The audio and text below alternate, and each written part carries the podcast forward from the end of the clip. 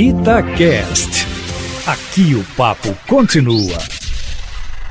Às vésperas do início da CPI da Covid no Senado Federal, o presidente Bolsonaro viaja pelo país fazendo ameaças a prefeitos e governadores que estão adotando o isolamento social para a contenção da pandemia. Aliás, a ameaça diz respeito a todos nós brasileiros, pois o presidente insinua que pode utilizar as Forças Armadas para supostamente garantir nosso direito de ir e vir.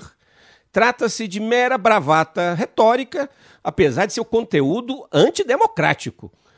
Bolsonaro sabe, ou pelo menos devia saber, que não há qualquer respaldo constitucional para adoção desse tipo de medida.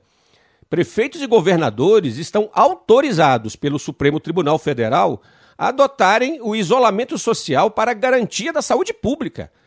Caso o presidente insista em acionar as Forças Armadas para se contrapor aos demais entes federados, estaria, portanto, descumprindo decisão do STF, incorrendo assim em grave violação constitucional.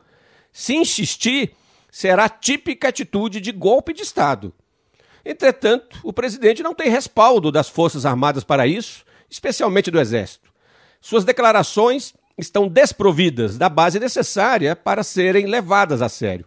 Contudo, tais declarações dificultam e muito o enfrentamento eficaz da pandemia, criam um clima belicoso no país, acirrando a politização do tema.